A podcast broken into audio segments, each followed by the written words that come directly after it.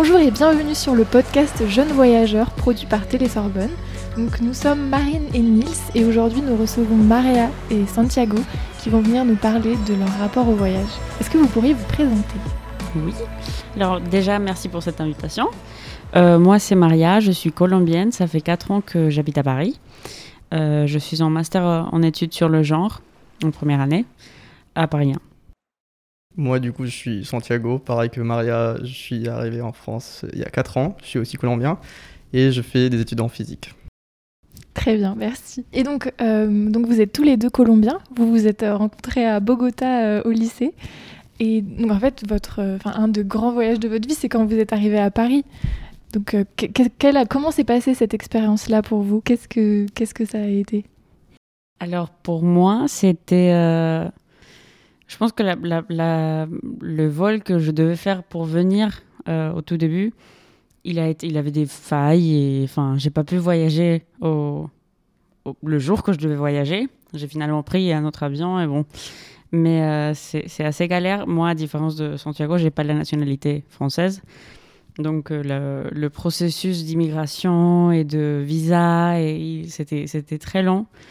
Et euh, tant avant le voyage comme euh, quand tu euh, bah, quand arrives en territoire européen et que tu dois passer des frontières, les queues, elles sont, elles sont bah, déjà, c'est deux queues différentes. Et, et, le traitement, il est aussi différent. Surtout quand tu viens de, de Colombie et que tu as énormément de rapports de, avec, avec la, cocaïne, le narcotrafic et tout ce qu'il y a, a derrière, enfin toute l'histoire des années 80. Donc je pense qu'il y avait, y avait tout ça. Je me rappelle que quand j'ai fait escale à Madrid, euh, on m'a dit Ah, vous êtes colombienne Ouais, on va, on va faire quand même le test de la drogue. Donc, euh, je me rappelle. Et, curieusement, à chaque fois que je voyage, on me fait ce. On me fait le petit test. On, m'a toujours dit Ah non, non, mais c'est aléatoire. Ouais. ouais. Le passeport, le passeport, il est aussi aléatoire. Donc, voilà. Et toi, Santi? Bah, Moi, pour le coup, c'était très spécial d'arriver ici, puisque enfin, c'était découvrir l'Europe et euh, j'étais en modalité euh, je vais changer ma vie, je vais euh, devenir un être individuel sans mes parents, je vais vivre tout seul. Et j'ai fait un, petit voyage à Barcelone. Bah, je suis passé par Barcelone, je suis resté là-bas une semaine. C'était vraiment sympa puisque c'était la première fois que je voyageais tout seul. Et c'était bah, une belle expérience puisque c'était juste moi en train de marcher dans une ville que je ne connaissais pas et en train de penser bah, qu'est-ce que je vais devenir là puisque je vais commencer mes études, je vais m'éloigner de tous mes potes, de ma famille, et euh, finalement, je suis euh, solo, quoi. Hmm. C'était grave sympa. Et c'était la première fois que vous veniez en France, quand vous êtes arrivé euh, pour les études? Alors moi, non. J'ai voyagé pour la première, enfin, pour la première fois, je suis venue en France en, je pense, 2012, avec l'école. En Bretagne? En Bretagne, oui, à Quiberon. À Quiberon, enfin, ouais, en Bretagne. Surtout à Quiberon après, on a fait un peu le tour, mais oui, c'était genre, je crois, trois semaines. Et après, je suis venue. Non, je suis pas. Après, je suis retournée en Europe en 2015, mais, mais pas, pas en France, mais en Norvège. Et après, euh, je suis venue en 2018 pour mes études. Moi, du coup, j'avais déjà vécu, entre guillemets, euh, deux mois à Paris, puisque ma, ma soeur, elle habitait ici. Et j'avais eu un peu l'opportunité de passer un, été en France c'était grave sympa. J'ai pu euh, connaître un peu la ville, voir euh, si, si, ça me plaisait. Et du coup, bah, oui, j'ai décidé de venir ici.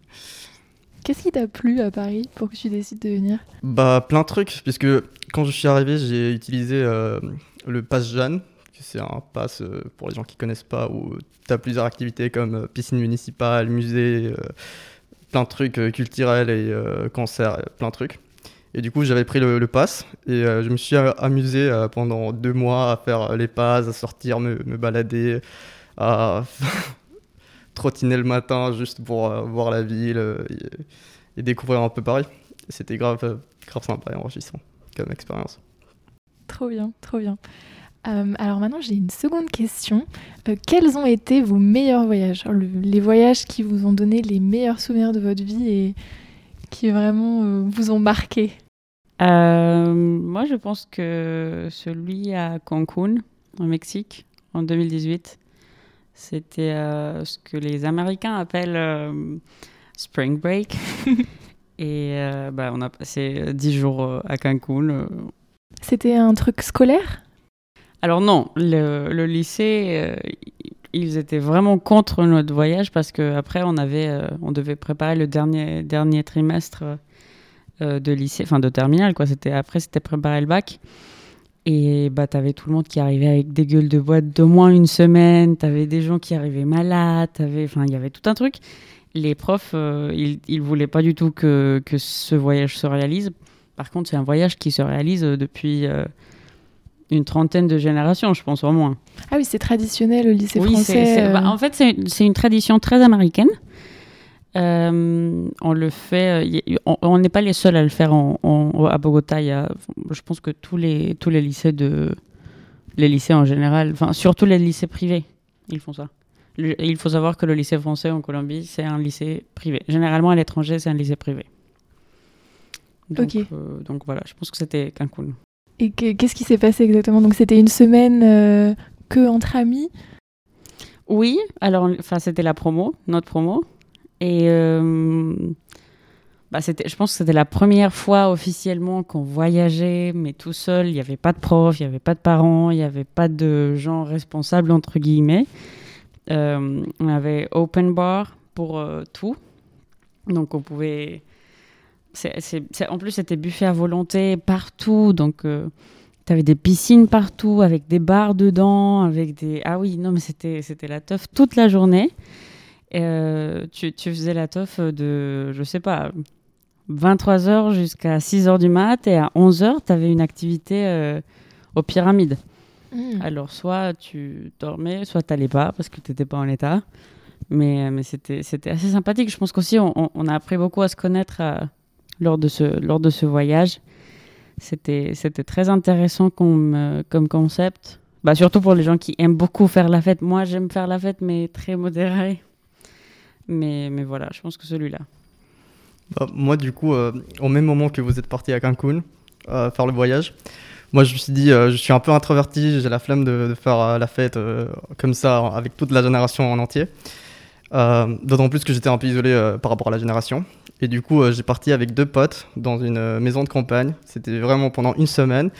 Et on avait liberté absolue. On était dans la moitié d'une forêt. Et c'était euh, grave sympa parce qu'on pouvait jouer un peu à être des, nomades, à faire des feux partout. voilà.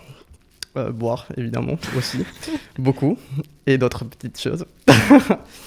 Et au final, je pense que ça, ça a marqué mes voyages dans le futur, dans le sens que à chaque fois, j'essayais d'être en petit groupe avec mes potes les plus proches et vivre des expériences. Et je dirais qu'à chaque fois que j'ai des expériences de voyage, c'est soit avec euh, un pote, une pote, euh, une amoureuse, et c'est vraiment juste vivre une expérience à deux ou à trois ou à quatre, mais en petit groupe, et c'est vraiment genre euh, juste rigoler, passer du temps avec la personne au même moment que, que tu fais le voyage, soit faire du camping euh, dans des milieux extrêmes, genre on va dire dans la moitié d'une montagne, et du coup tu vis une expérience avec la personne, soit découvrir euh, une nouvelle ville que personne connaît, et euh, du coup bah, ça engendre une conversation et une fluidité spéciale, un rapprochement je dirais.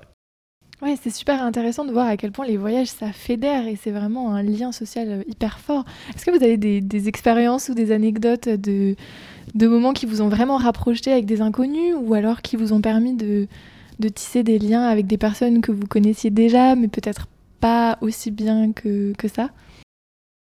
Bah, Moi, pour le coup, j'ai eu euh, une relation qui était à distance.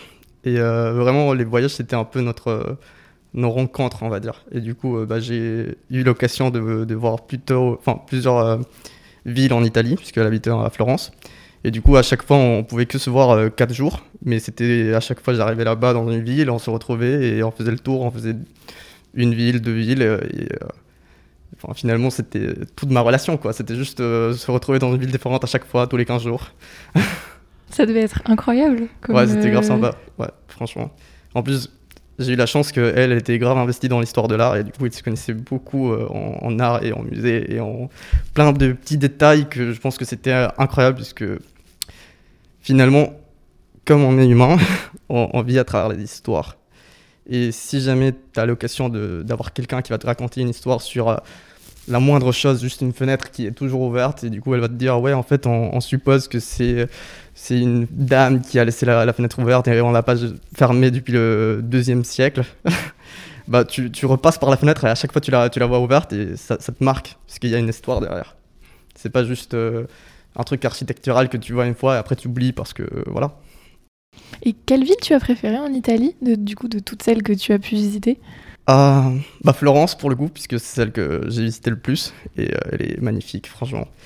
Il y a le syndrome de Stendhal, je sais pas si, si tu connais, mais en Ah gros c'est euh, c'est un syndrome dans lequel tu es tellement euh, imprégné de beauté et d'art et des trucs beaux que tu te sens mal. Je me rappelle, j'ai discuté avec, euh, avec mon ex, du- coup, pour le coup, et elle m'a dit Ouais, tu vas voir, c'est- tu vas ressentir ça, tu vas te sentir mal, tu vas avoir le syndrome de Stendhal, et moi j'étais en mode Bah, Non, bien évidemment que non. Et franchement, elle m'a fait le tour et il y a tellement de choses en un espace tellement petit que vraiment euh, c'est euh, tu te sens bizarre. C'est comme euh, tu viens tu viens de voir une, expérience que enfin magique quoi. Genre tu es complètement euh, étonné. Ah ouais, ouais, ça va être un sacré truc. Et toi, Maria?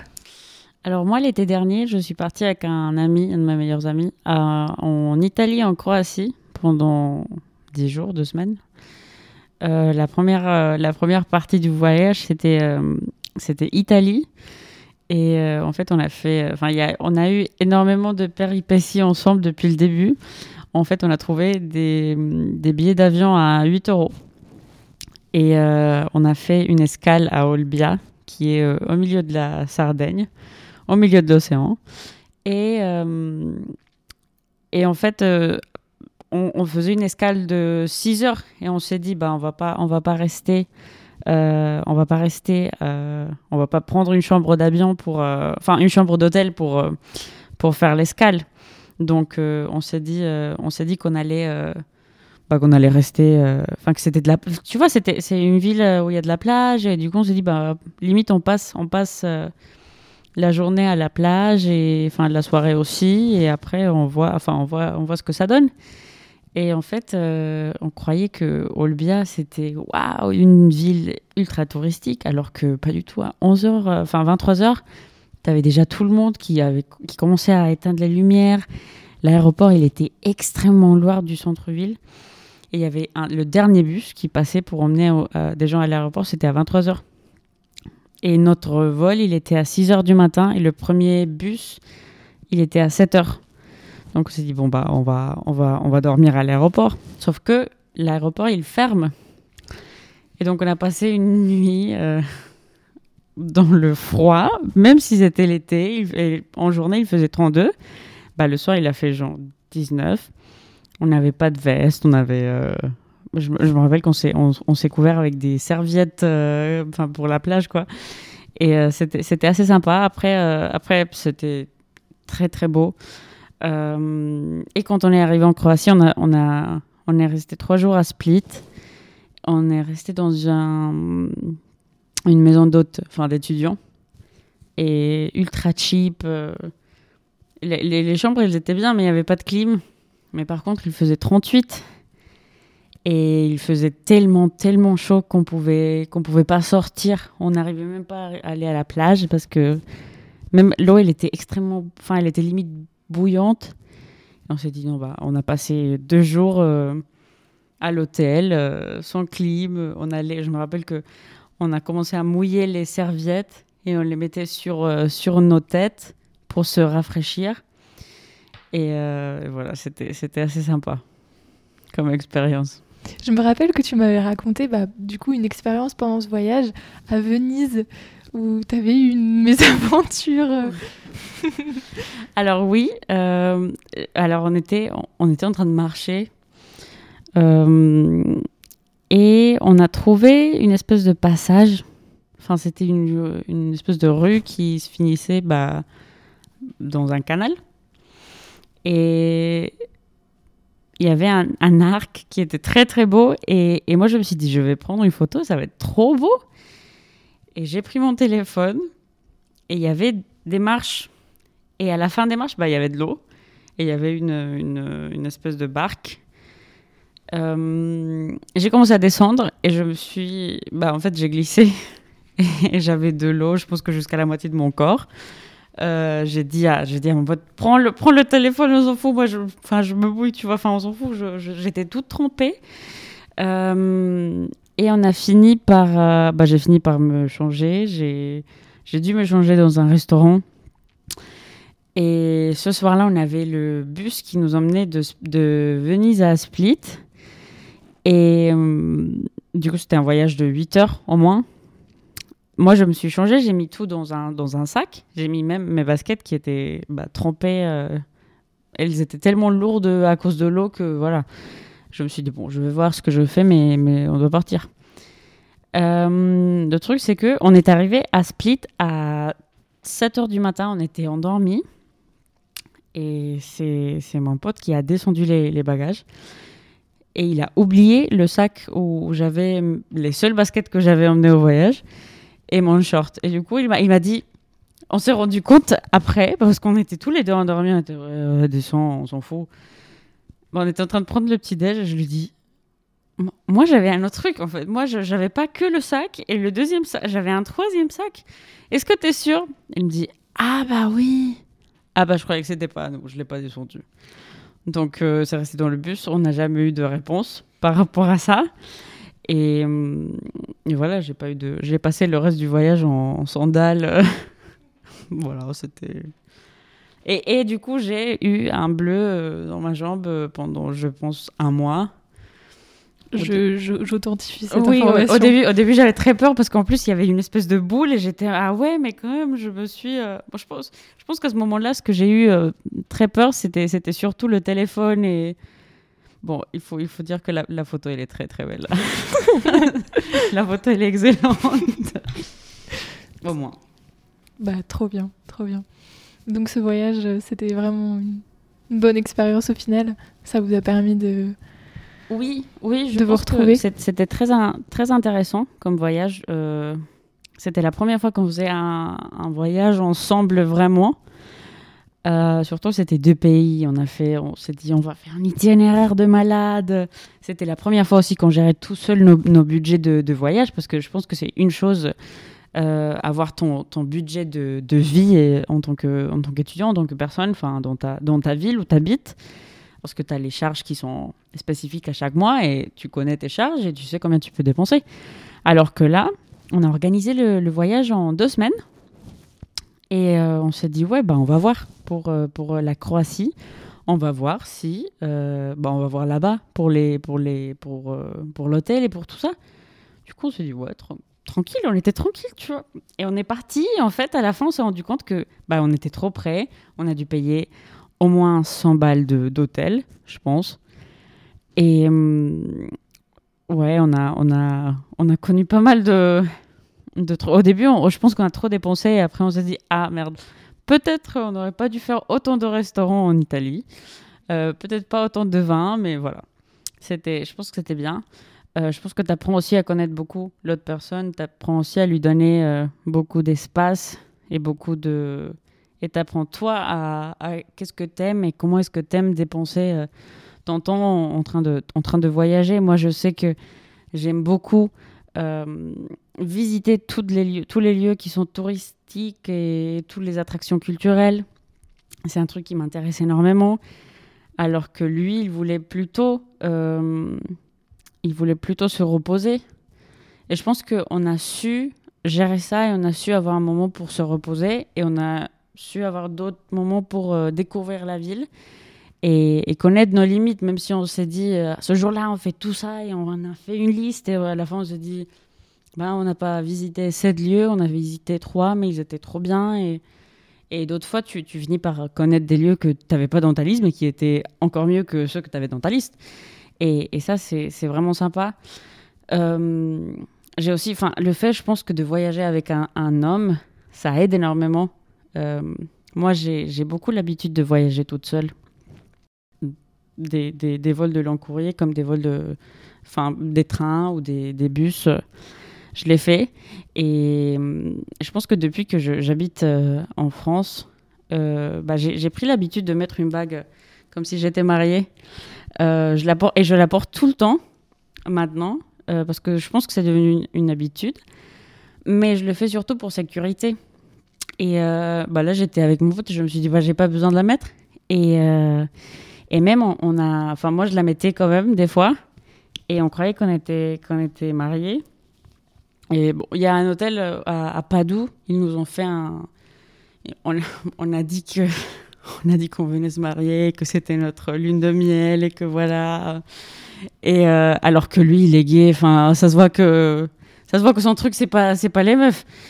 Et, et la dame de l'hôtel m'a dit ouais, ok, d'accord, ouais, ok, ouais, d'accord, on va vous donner une suite. Elle nous a donné une, ouais, écoute, c'était, c'était pas mal. Euh, ça, ouais. Bah, la bague, elle a, fait, elle a fait le truc. Surtout que lui aussi, il met énormément de vagues. Donc, en fait, tu, tu, tu te disais, ouais, ok, oui. C'est naturel, ils, ont, ils, ont, ils sont peut-être mariés. Donc, euh, c'était, intéressant. Je pense qu'il y a aussi ce côté de sécurité de qu'est-ce qui se passe si je voyage toute seule. Moi, à la base, je voulais faire ce voyage toute seule. En vrai, en termes de sécurité, je pense que j'aurais pu le faire toute seule. Mais, mais voilà, c'est pas. euh, Je pense que c'était mieux accompagné. Et toi, Santi, est-ce que ce truc de euh, tu voulais faire quelque chose à la base et puis en fait t'es parti sur autre chose et ça s'est avéré être encore mieux ce que tu pensais Est-ce que ça t'est déjà arrivé dans un voyage euh, Je sais que tu m'avais parlé d'un voyage en Espagne, peut-être, ou pas du tout? Un voyage en Espagne Non, je pense pas.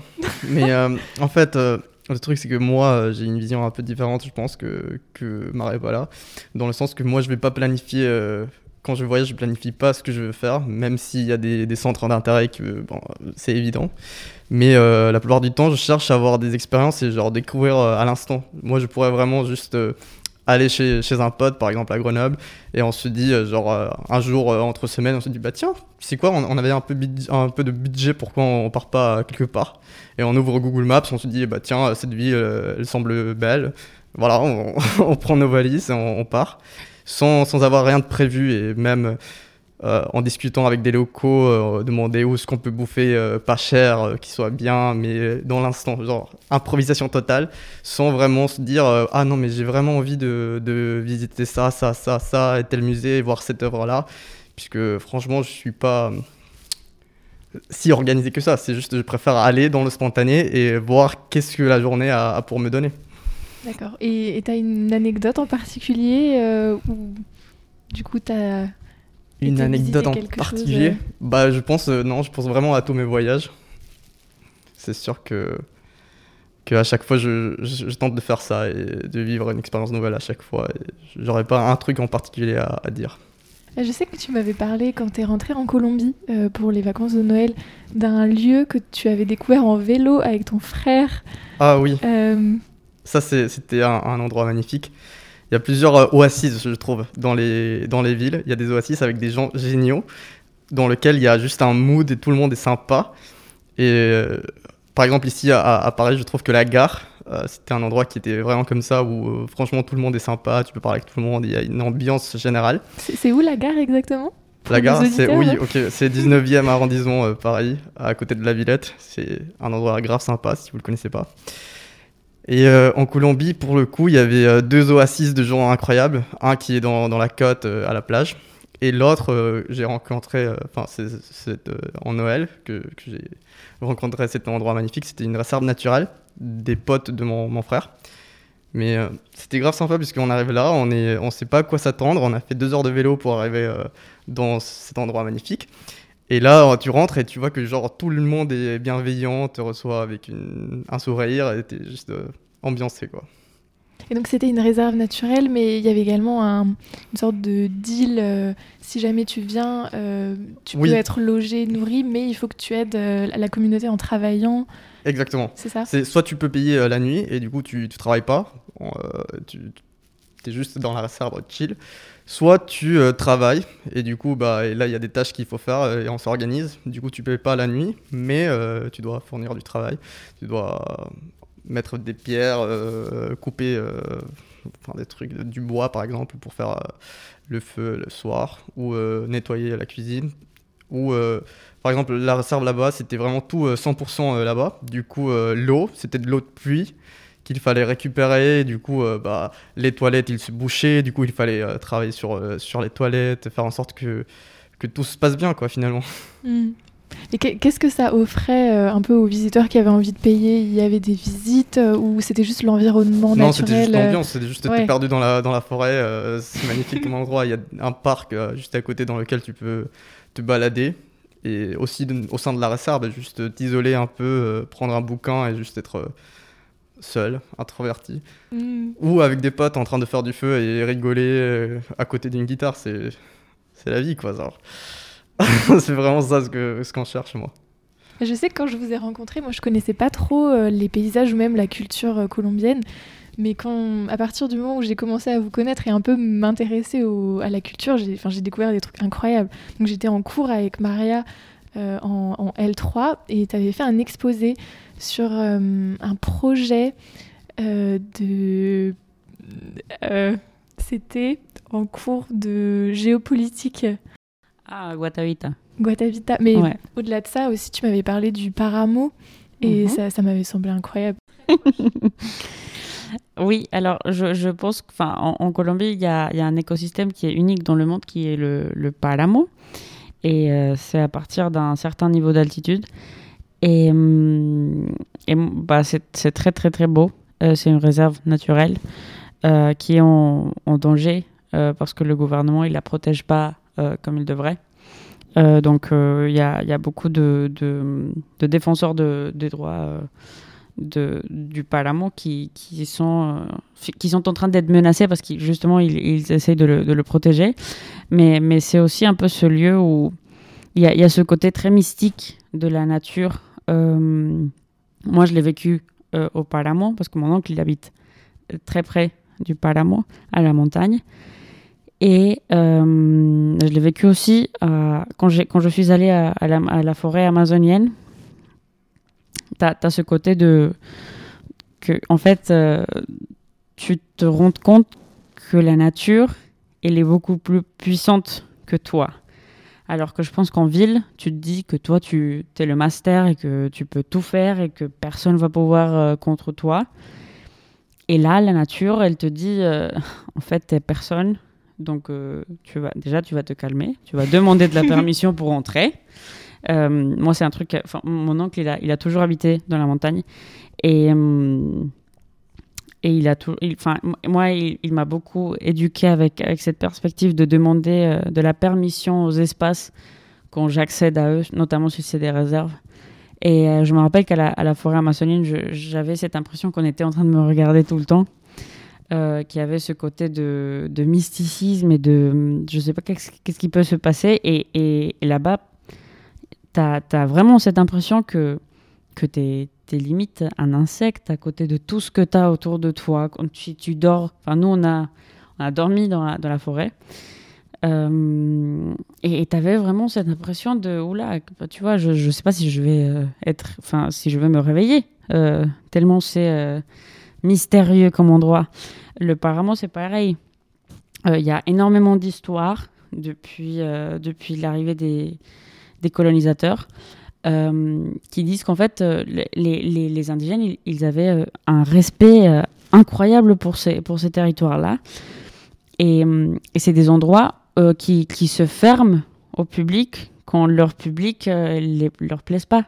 Moi, je, je sais que mon oncle il a vécu ça. Il, des fois, il était en train de. Lui, il a eu son meilleur ami. Il s'est perdu dans le, dans le Palamo parce qu'il était guide, guide et, et garde forestier.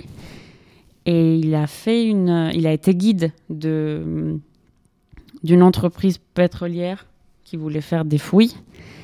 Et la nature, elle lui a pas laissé revenir. En fait, euh, il est jamais revenu chez lui. Euh, et mon oncle, il a, il a organisé pas mal de de je sais pas de journée pour le essayer de le retrouver et à pas mal de moments la nature s'est fermée et en fait ils se sont enfin il y avait un, je sais pas un animal qui passait. Il le voyait il se tournait et d'un autre côté tu le voyais qui tu, tu te retournais vers ton chemin et le chemin il n'existait plus en fait. Ça se ferme. Et c'est pareil avec la brume c'est pareil avec l'eau. Donc en fait, euh, il y a toujours ce côté de, de venir avec une offrande et, et aussi de demander ta permission. Moi, je me rappelle que, que j'avais très très peur quand je suis allée en, en, Amazonie parce que j'ai vraiment demandé beaucoup de permission et ça m'a fait, euh, fait très très, euh, très peur. Mais aussi, ça te donne une, paix incroyable quand tu vois que, que l'endroit, il te laisse entrer et qu'il te laisse euh, pas profiter de lui, mais, mais l'admirer. Je pense que ça, c'est très beau. Je pense que moi, quand, quand, je vais mourir, je pense que j'aimerais beaucoup que mes cendres soient jetées dans le, dans le Je pense qu'il y, y a, une magie particulière. Et toi, Santi, tu as déjà eu l'occasion d'aller un peu peut-être en, Amazonie ou... Oui, je suis allé en Amazonie. Euh, c'est un endroit magnifique. Et euh, d'ailleurs, je suis. Euh, en fait, c'est une histoire que je raconte assez souvent. Mais par rapport au Paramo, justement, comme en Colombie, on n'a pas euh, des saisons, c'est euh, le climat, il dépend euh, carrément de, l'altitude. Du coup, tu te trouves à 5600 mètres, il n'y a que, que, de la neige, il n'y a rien du tout. Après, tu commences à descendre, il y a des, des, plantes qui commencent à émerger, des, des, plantes poilues. Tu continues à descendre et tu commences à avoir une forêt qui, qui devient de plus en plus dense jusqu'à ce que tu arrives au niveau de la mer. Et là, c'est vraiment, tu peux même pas marcher tellement c'est dense et condensé. Il y a tellement d'arbustes et d'arbres et d'animaux et de tout. Et après, tu commences à t'éloigner, par exemple, vers le nord et tu commences à voir que euh, les arbres ils commencent à disparaître, tu commences à voir euh, que des arbres, et après euh, les, la pelouse disparaît aussi, il n'y a que du désert, tu commences à voir des cactus qui émergent, et tout ça c'est deux heures de voiture, c'est magnifique. Et c'est vrai que ici en, en, Europe, je pense que à chaque fois qu'on pense à voyager et tourisme, c'est à chaque fois aller dans une ville, voir un musée, la culture et tout ça mais on parle pas assez de découvrir le monde en soi, puisqu'il y a un tas de choses magnifiques à voir. Il y a des, des glacières, il y a des, lacs d'acide en Éthiopie, euh, des trucs qu'on n'est même pas capable d'imaginer et on recherche pas assez vraiment sur, sur ces sujets. On... C'est pas des trucs connus. Après, c'est compliqué puisque certes, on est des humains et on détruit tout ce qu'on touche. Du coup, c'est vrai que si jamais on commence à aller dans ces endroits, il faut être très respectueux et euh, essayer de, de les maintenir un maximum et euh, ne pas embêter les écosystèmes. Mais euh, c'est franchement, euh, les paysages qu'on peut voir en Colombie, c'est des trucs magnifiques. Et je pense que c'est un type de voyage que moi, en tout cas, je surkiffe. Hmm. Juste aller en camping comme ça, sauvage, on va dire. Hmm. C'est clair que c'est génial. Là, récemment, j'ai commencé un peu à m'intéresser à la, les paysages en Chine et j'ai découvert le parc naturel de Zhangjiajie et c'est vraiment un truc incroyable. Si vous voulez, je vous montrerai après. C'est euh, en fait, c'est le paysage qui a inspiré euh, James Cameron quand il a fait Avatar. Donc c'est vraiment des, comme des pics rocheux qui volent avec des cascades qui se jettent à des centaines de mètres. Enfin, c'est, il y a des trucs incroyables qui existent. Euh, mais donc, pour partir sur une autre question, est-ce que vous auriez des recommandations à faire aux auditeurs potentiellement d'endroits qu'il faudrait absolument qu'ils visitent euh, une fois dans leur vie Ah, il faut partir en Colombie. c'est sûr, c'est sûr. Oui. Je pense qu'il y a, y a plein de, petits endroits qu'il faut regarder. Genre, je pense que euh, le désert de la Tatacoa, l'Amazonie, c'est des endroits qu'on veut voir puisque c'est des paysages d'un autre monde. Il faut juste regarder les documentaires euh, genre Our Planet c'est un documentaire que je, surkiffe. Et juste partir, je pense qu'en Islande, je connais pas du tout, mais euh, ça doit être magnifique. Et euh, en Colombie, c'est sûr que la côte, c'est une très belle ambiance.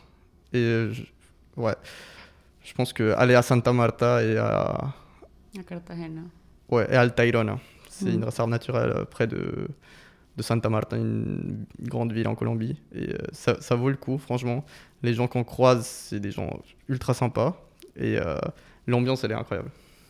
Oui, après, après je pense que c'est vraiment très important euh, de s'éduquer et de.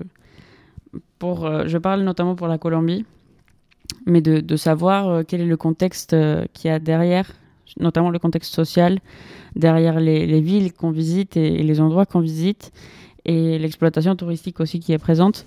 Dans le cas de Carthagène, c'est c'est une ville qui est visitée par des touristes, mais des milliers de, touristes euh, chaque année.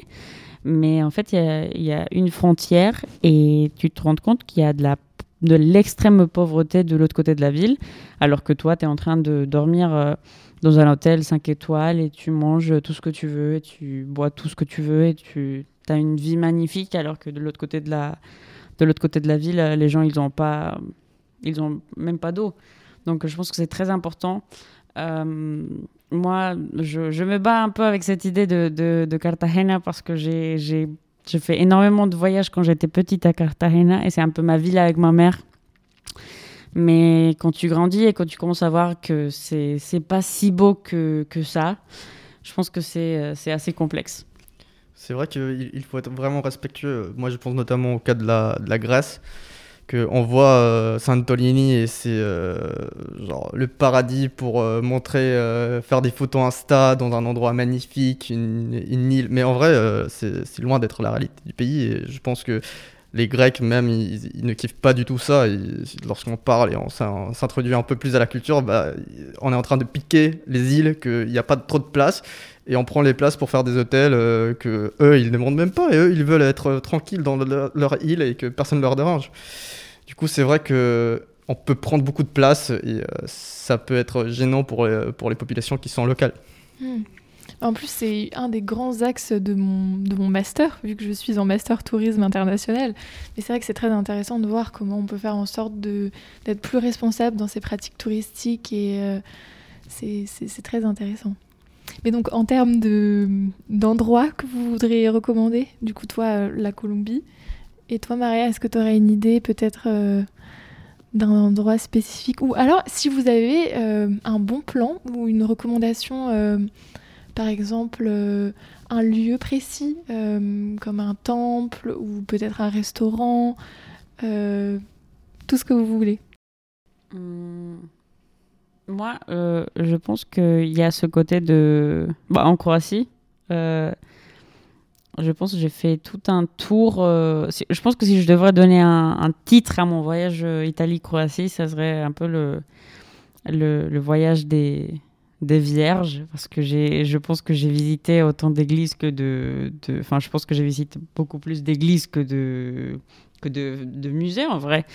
Euh, et, j'ai vu, euh, enfin je m'appelle Maria, donc euh, moi la, figure de la Vierge, elle a été très présente dans ma vie depuis toute petite. J'ai été éduquée dans une famille catholique, donc il y, a, y a tout ce côté de la, de la religion qui était très important. Et depuis toute petite, j'ai beaucoup aimé la, les, les églises et surtout l'art. Les toits, c'est un truc qui me, qui me fascine.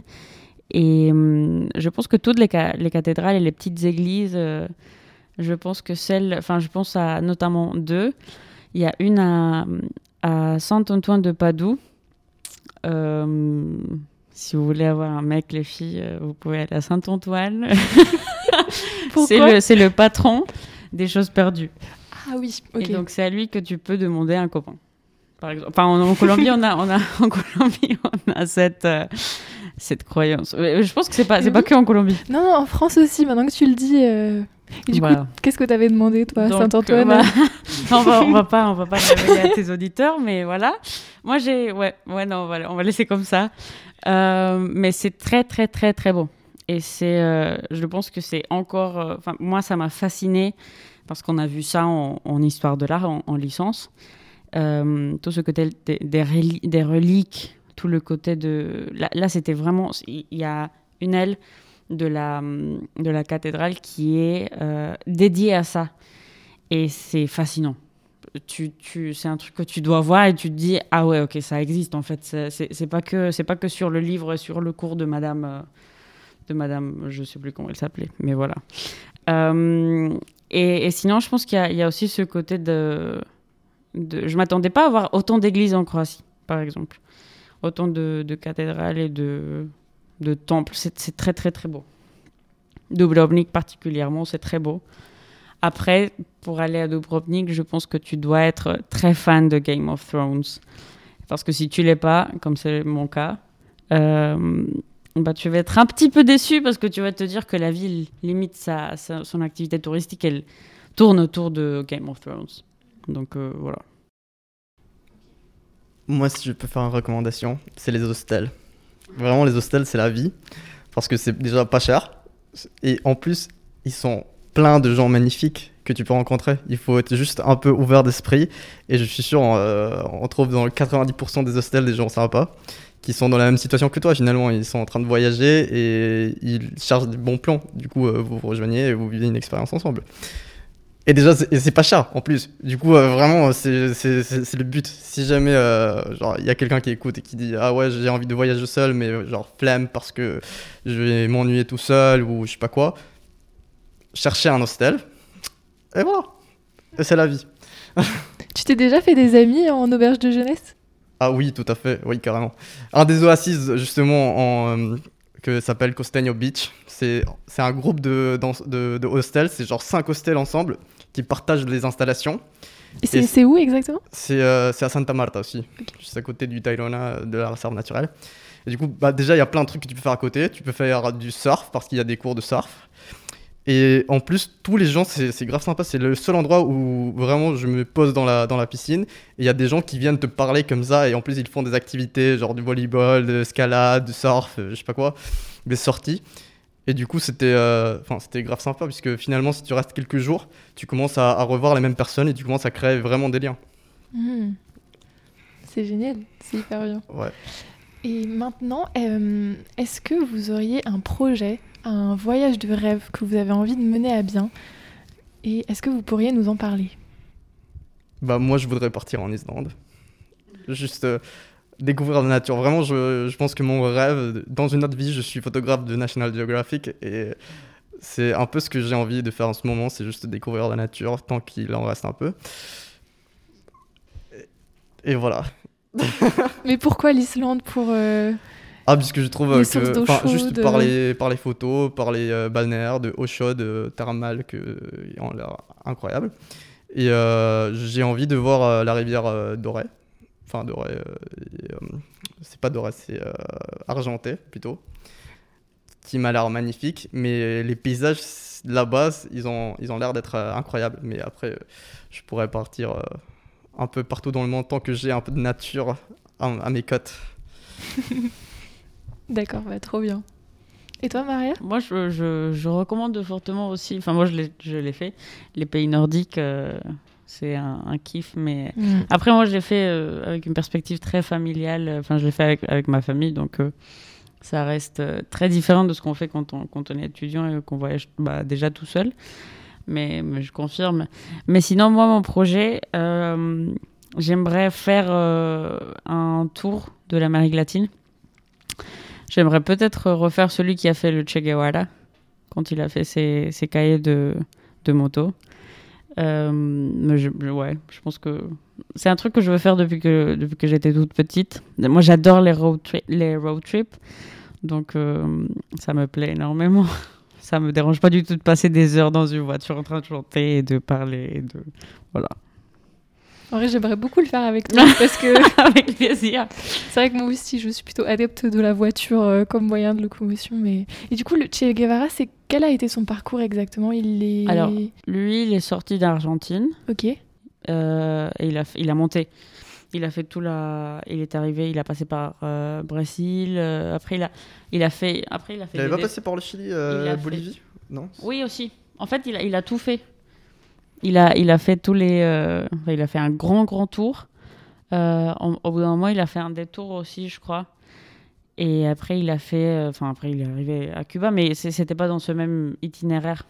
Mais je pense que c'est très intéressant euh, de voir les autres pays euh, latino-américains, même si j'ai un surkiff pour le mien. Mais voilà. ouais, il faut le dire. Ouais, bah la Colombie, elle est magnifique. ouais, ça, Voilà. c'est- on va se mentir. Mais après, c'est ce qu'on connaît. Vraiment, je pense que. euh, il faudrait pas avoir peur, puisque moi, des fois, ça m'arrive d'avoir peur et de Ah oui, dire, oui. ouais, enfin, Mm. franchement, je vais pas, je vais pas partir dans, dans un autre endroit que je connais pas du tout et euh, que, enfin, finalement, je sais pas qu'est-ce que je vais retrouver là-bas. Mais euh, Je pense que, je pense que moi, moi, ça me fait beaucoup moins peur de, de voyager en Europe que de voyager euh, en Amérique latine ou en Asie toute seule, par exemple. Je pense que je pourrais faire un tour de l'Europe toute seule euh, avec un petit peu de peur, mais pas la même peur que j'aurais si je le fais en Amérique latine. m- même en parlant espagnol, puisque moi, un des trucs oui. qui, me, qui me bloque le plus, c'est euh, c'est la langue. Parce que finalement, je me dis, ok, je pars euh, au Vietnam, euh, je sais pas, genre, je vais être complètement perdu. C'est le, ouais, le fait d'être une femme, tu te Ouais. dis dans tous les cas, Ouais, ouais, ouais. il y aura beaucoup plus de risques en Amérique latine. Oui, tu sais, tu sais que tu sais que bah t'es un peu la proue de de tout et n'importe quoi en fait. Donc euh, Hmm. je, je pense que c'est assez complexe. Moi j'ai dû apprendre à voyager toute seule. C'est pas un truc que j'ai fait. Oh oui, on va le faire. J'ai dû le faire parce que je venais toute seule et c'est ce que je fais aussi chaque fois que je vais visiter ma famille euh, en Allemagne ou en Norvège. euh, Je vais toute seule. Et aussi, je pense qu'un des gros trucs qui m'ont appris ces derniers voyages que j'ai faits, c'est c'est, euh, perdre la peur de l'avion, Euh, parce que ça me faisait ultra peur avant. Euh, je pense que la dernière fois que j'ai fait un vol euh, Bogota, Bogota-Paris, c'était au milieu d'une tempête, donc c'était pas très sympa sur l'océan. Mais, mais voilà, je pense que ça. je pense que tu apprends tout seul aussi à gérer ça quand tu es toute seule. au lieu de si tu as quelqu'un à côté pour lui prendre la main. C'est comme ça aussi que je me suis fait une très très bonne amie avec qui je parle encore. Euh, parce que je lui ai dit écoute, euh, je suis vraiment désolée, mais j'ai très peur. Et je commençais à trembler, j'avais, j'étais en sueur, enfin, c'était horrible. Tu voyais par la fenêtre de l'avion, c'était limite noir.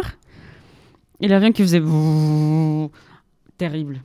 Et je la regarde, je lui dis écoute, t'as l'air très sympa, je suis vraiment désolée, c'est extrêmement chiant. Mais est-ce que tu pourrais me donner ta main? J'ai très peur. et oui, bah, elle s'appelle Andrea, elle est très très très sympa. Euh, elle allait à, à Barcelone. Et, et voilà, on continue à être, à être très amis. Donc, euh, comme quoi, la peur des avions, ça te donne des amis aussi. Qu'est-ce que ça vous a appris les voyages au final? Alors quelles, quelles ont été les, les plus grandes leçons que vous en avez retirées? C'est une, une grande question. Ouais, c'est une question assez difficile. Je sais pas si je dirais euh, que j'ai appris un truc en particulier, mais c'est sûr que à chaque fois que tu sors d'un contexte particulier, tu sors un peu de ta zone de confort. Enfin, ça te permet de, de- de vivre des trucs que tu n'aurais pas vécu euh, autrement. Du coup, euh, je, je dirais pas que ça m'a appris des trucs euh, en particulier, mais euh, subjectivement euh, parlant, ça, ça peut changer un peu ta manière de vivre euh, d'une manière ou d'une autre. Moi, je pense que ça ça m'a appris, ma... ça m'a appris beaucoup plus de trucs sur moi que sur les endroits ou, ou- ou sur la manière de voyager. Hmm. Je pense que je suis, je pense que chaque fois que je voyage, je voyage d'une manière beaucoup plus pratique que qu'autre chose. Et, et- et chaque fois que je découvre, par exemple, le, le vol qu'on a fait de, de Olbia à Vérone, c'était, bah, mon ami, il n'avait pas dormi. Et donc, lui, il était en train de dormir. Et moi, j'avais ultra peur euh, parce que c'était l'avion. Mais euh, à ce moment-là, on a eu un, c'était un vol euh, magnifique, vraiment. Et c'est à ce moment-là que hum, il y a eu le, en fait, c'était le lever du soleil. Et c'était, je pense que le moment le plus beau du voyage, ce, ce lever de soleil par la fenêtre de l'avion. Ah, c'était un truc incroyable. Je pense que, je pense que avoir ces peurs et pouvoir les confronter, ça t'aide aussi à, à voir ce qu'il y a derrière la peur que, et comment tu peux profiter le, le, truc et, le moment aussi. Et les gens, je pense que aller au-delà de des limites que, que tu sais que tu peux te donner, comme disait Santiago, de, de aller au-delà de ta zone de confort, ça aide énormément à te rendre compte aussi euh, jusqu'à où tu peux aller en tant que personne et en tant que voyageur aussi. Parce que tout le monde voyage pas de la même façon. Ouais, ouais, je suis super d'accord. Moi, c'est vrai que c'est les voyages qui m'ont fait me rendre compte que j'étais capable de m'adapter à toutes les situations et, enfin, bon, peut-être pas toutes les situations, mais qu'en tout cas, j'étais beaucoup plus résiliente que ce que je pensais et c'est très important, je pense, de- d'en être conscient parce que après, ça t'aide dans tous les aspects de ta vie, quoi. C'est assez incroyable. Et donc voilà, je n'ai plus de questions, mais c'était très agréable de parler avec vous. Euh, Est-ce que vous auriez quelque chose à rajouter pour la fin? Un mot euh, à nos auditeurs ou pas Voyager. Kiffez votre vie. Allez en Colombie. Aller en Colombie. Ouais, aussi. On va, on va faire euh, la pub. On va faire une agence. Ouais. Le reste, c'est que vous, vous voudrez rester. Oh, je sais, attendez, une dernière chose. Donc, vous êtes tous les deux euh, de Bogota. Ouais. Quel est le meilleur endroit à visiter à Bogota? Ah, le meilleur endroit. Dur. Bah, Le moi, j'aime bien Villa de Leyva. Que c'est une... Bon, à- à c'est Bogota. pas, c'est pas à Bogota, mais Non, c'est c'est- à, bon, c'est à village. 3 heures de... en voiture. Ça va. Mais à Bogota, Bogota. À Bogota, le centre. ouais. euh, Le à. Candelaria. Le centre Le centre de Bogota. Après, il faut faire ultra attention parce que c'est. C'est pas que ça soit dangereux, mais ils peuvent te voler les affaires. Du coup, c'est un peu dangereux. si, si, c'est Oui, quand même, c'est quand même il- dangereux. Non, non, c'est quand même dangereux. Franchement, il faut, euh, il faut savoir. Colombie, c'est un pays qui est très divisé. Du coup, euh, je pense qu'il faut vraiment euh, savoir où on, on y va et faire gaffe, puisqu'il y a des endroits où c'est plutôt safe. Et il y a des endroits où ça craint énormément et c'est risqué. dans tous les aspects, ça peut être soit se faire raqueter dans la rue, soit si jamais tu veux partir dans une réserve naturelle, savoir à quel groupe ça appartient finalement, puisqu'il y a des zones qui sont contrôlées par l'État, alors qu'il y a des zones qui sont contrôlées par les guérillas ou les narcotrafiquants ou les paramilitaires. Et du coup, il faut quand même savoir un peu euh, où est-ce qu'on va bouger et euh, être un peu euh, audacieux. Enfin, je pense que c'est dans ce genre de pays, Ouais, ouais, c'est très important d'avoir des contacts euh, avoir là-bas. des guides.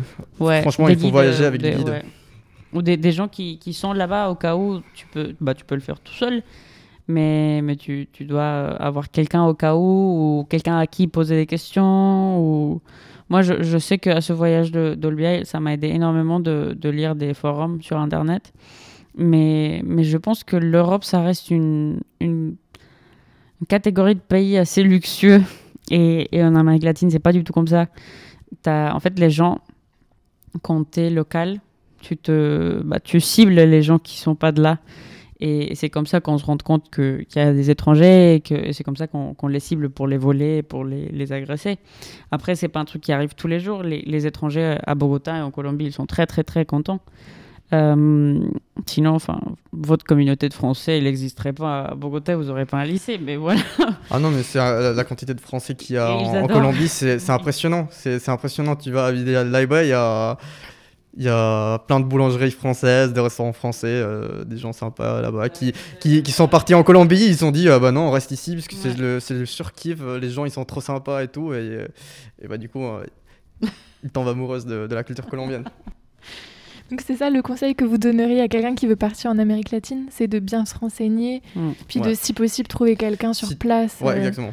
Trouver quelqu'un sur place et. Et ne, ne- ne pas, ne pas être trop confié. Je, moi, j'ai l'impression que. Après, c'est parce que nous, on est grandi, on a, on est grandi dans une société en, en plein conflit armé et, et on t'apprend à, à être très. Nous, euh, nous, on nous dit ah, qu'il faut être avispado. Et avispado, c'est être toujours euh, en train de regarder partout et, euh, Ouais. et ne pas se laisser faire. Quoi. et, et ne pas, ne pas enfin, ouais, avoir de la confiance aux autres. Moi, je, je pense que c'est un Bon, truc. après, euh, ça va. pas, non, mais pas, mais tu vois, pas avec quelqu'un que tu viens de connaître. Tu vas pas, tu vas pas donner, euh, tu vas pas croire 100% ce que quelqu'un vient de te dire. Ouais, il faut se méfier un peu, mais bon. euh, Ouais, je pense que c'est ça le mot. Il faut, il faut se méfier tout le temps. Hum, Moi, moi, je pense que c'est un truc que même bah, après 4 ans à Paris, je continue à faire. Je me méfie tout le temps. Je non, hum, hum. je Mm. pense pas, non. Donc euh, oui, mais voilà. D'accord, bah, très bien. Merci beaucoup pour votre participation et merci à toi Nils d'avoir été un ingénieur du son au top. Euh, donc c'est une fin de podcast. Euh, merci à tous de nous avoir écoutés et euh, à très bientôt, je l'espère.